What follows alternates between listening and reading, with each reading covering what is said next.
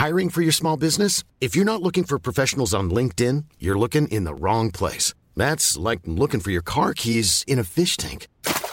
LinkedIn helps you hire professionals you can't find anywhere else, even those who aren't actively searching for a new job but might be open to the perfect role. In a given month, over 70% of LinkedIn users don't even visit other leading job sites. So start looking in the right place. With LinkedIn, you can hire professionals like a professional. Post your free job on linkedin.com slash people today. Buenos días, bienvenidas, bienvenidos a una nueva recarga activa. Hoy es 7 de julio, 7 del 7, fíjate, un miércoles, y vamos a comentar la actualidad con Marta Trivi, la actualidad del videojuego, ¿eh? No os penséis que nos metemos en, en- en otros saraos, bastante tenemos con esto. ¿Qué tal, Marta? Hola, Pep. Buenos días, buenos días. Eh, te veo muy emocionado, no sé por qué será. Pero no te creas, ¿eh? Porque tanta coña con el asunto de la revisión de la consola de Nintendo y ahora que llega el día no se me ocurren las bromas. Así que vamos, vamos a contarlo con, con- con poquita floritura.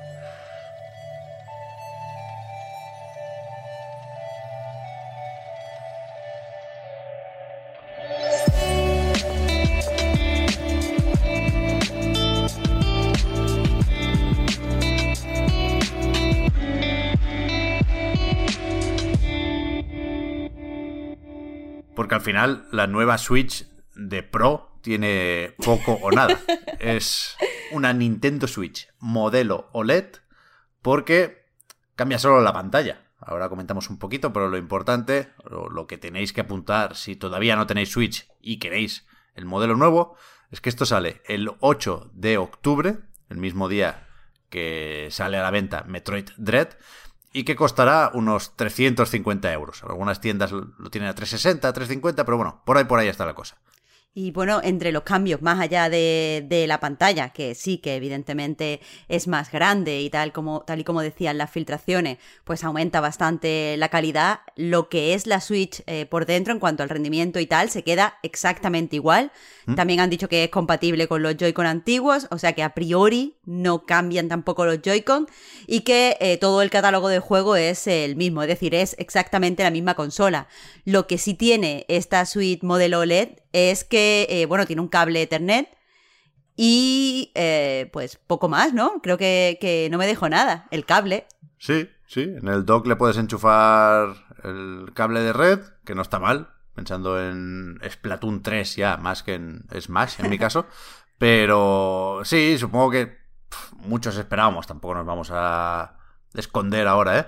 Una revisión un poco más sustanciosa en cuanto a características o especificaciones, pero no, incluso la resolución se queda como está en ambas partes, ¿eh? 1080 como máximo cuando lo conectas a la tele, 720 el panel OLED, aunque pase a ser de 7 pulgadas, ya lo sabíamos, apurando un poco más con los marcos, se estira esa pantalla de 6,2 pulgadas que tenemos en, en la Switch de ahora. Y... Joder, nos hemos olvidado de la peana, Marta, cuando quizá es la, la novedad más aprovechable. Aunque no sé cuánta gente usa el, el modo sobremesa este, yo solo lo veo en los anuncios, ¿eh? yo no lo pruebo. Pero esto sí que es una peana para poner la Switch en, en la mesa si, si la situación así lo requiere. Bueno, pues a quien le convenga actualizarla por esa gran peana, mucho ánimo.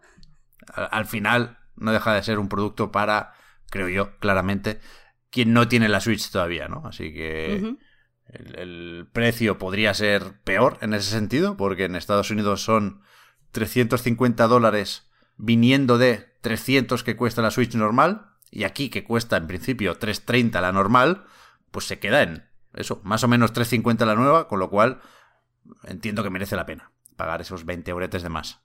También estábamos preocupados sobre si el nuevo modelo de consola iba a tener algún tipo de perjuicio, iba a causar algún tipo de problema para los que tenemos, lo- nos íbamos a quedar en el modelo antiguo en cuanto a compatibilidad con los juegos, pero, pero no, el catálogo entonces, como ya han dicho, es el mismo y, y no nos va a afectar a los que no queramos este modelo LED. Sí, sí. Hasta los docks son intercambiables, de hecho.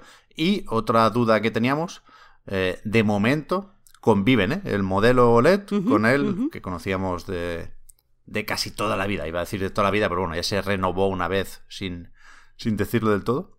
Pero bueno, ahí está, ahí está para, para lo que venga.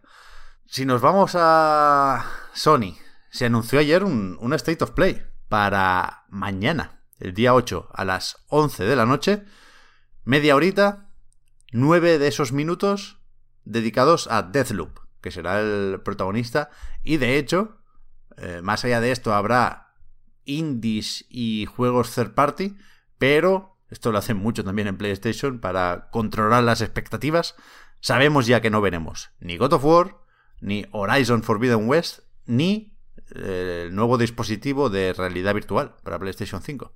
Pues no sé, la verdad es que por mi parte poco, poco alegría también aquí, porque creo que Deathloop ya lo tenemos demasiado visto. No sé si, si es mm, malo enseñar tanto el juego, si se nos está atragantando a algunos. Ya, es que se ha ido retrasando muchísimo. Deberíamos tenerlo desde hace ya unos cuantos meses y con cada nuevo retrasito, pues bueno, le iban llegando huecos nuevos en eventos digitales de este tipo y suponiendo que sí que sí, lo tendremos en septiembre, supongo que estaba incluso por contrato lo de dedicarle un, un espacio así en un State of Play. Yo tengo curiosidad, ¿eh? Por, por, por interés genuino en Deathloop, más allá de el morbillo de que eh, protagoniza un State of Play, un título que no deja de ser de Microsoft, ¿no? Bueno, esa gracia está ahí, pero pero cada vez que vemos Deathloop creo que gusta más en general. Así que con estos nueve minutos puede acabar de convencer también a mucha gente.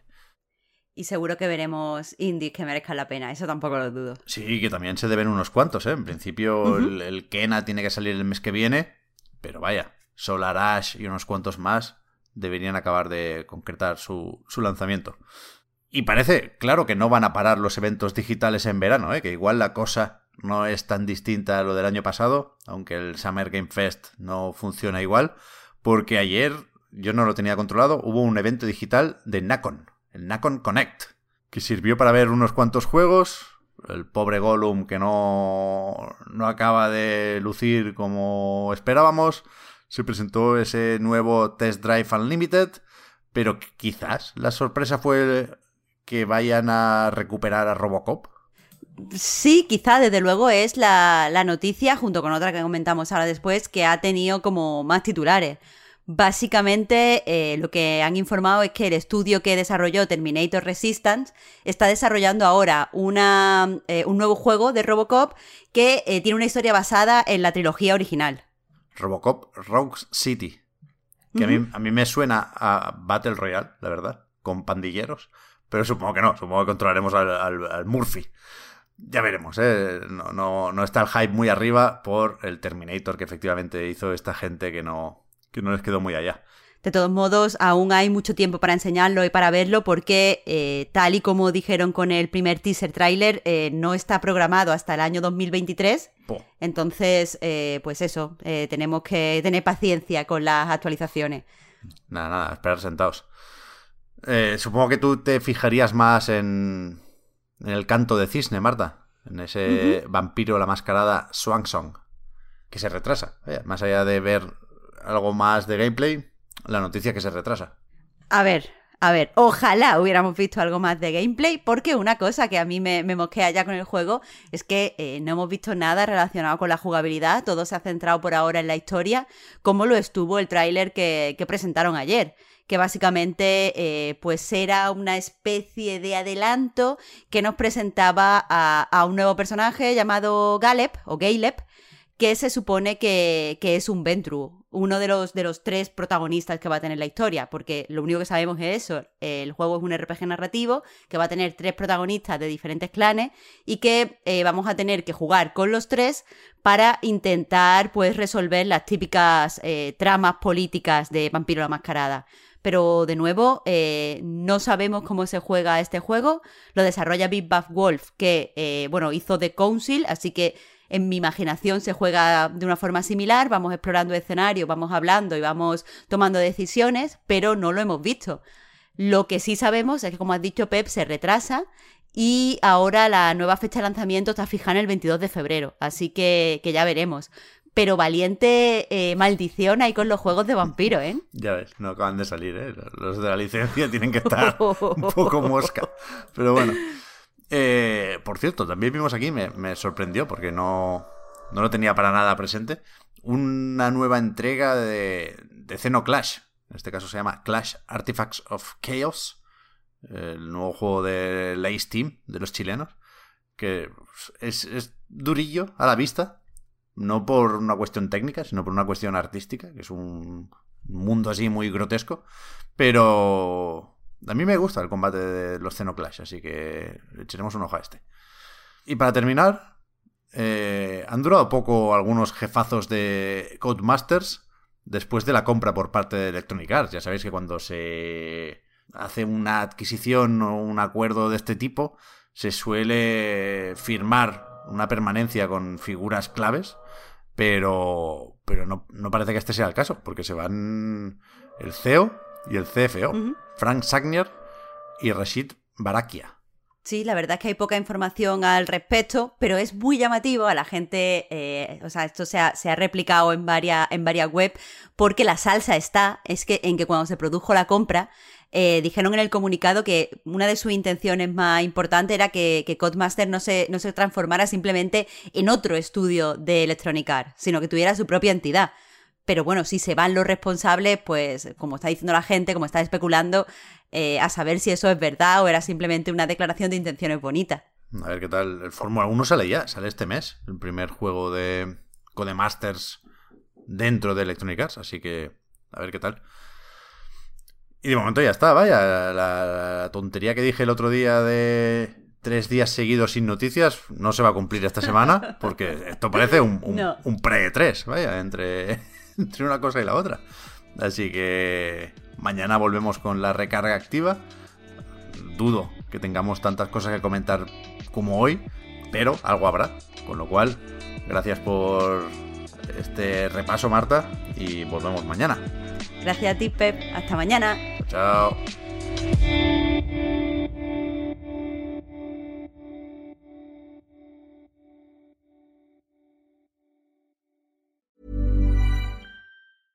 Hey, I'm Ryan Reynolds. At Mint Mobile, we like to do the opposite of what Big Wireless does. They charge you a lot, we charge you a little. So naturally, when they announced they'd be raising their prices due to inflation, we decided to deflate our prices due to not hating you. That's right. We're cutting the price of Mint Unlimited from $30 a month to just $15 a month. Give it a try at mintmobile.com slash switch. $45 upfront for three months plus taxes and fees. Promo for new customers for limited time. Unlimited more than 40 gigabytes per month. Slows. Full terms at mintmobile.com.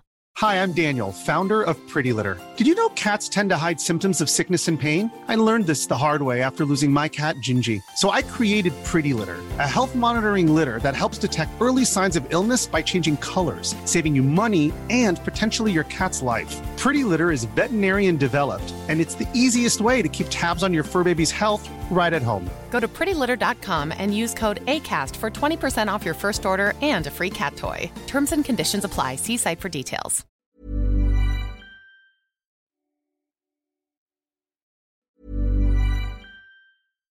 Hi, I'm Daniel, founder of Pretty Litter. Cats and cat owners deserve better than any old fashioned litter. That's why I teamed up with scientists and veterinarians to create Pretty Litter. Its innovative crystal formula has superior odor control and weighs up to 80% less than clay litter.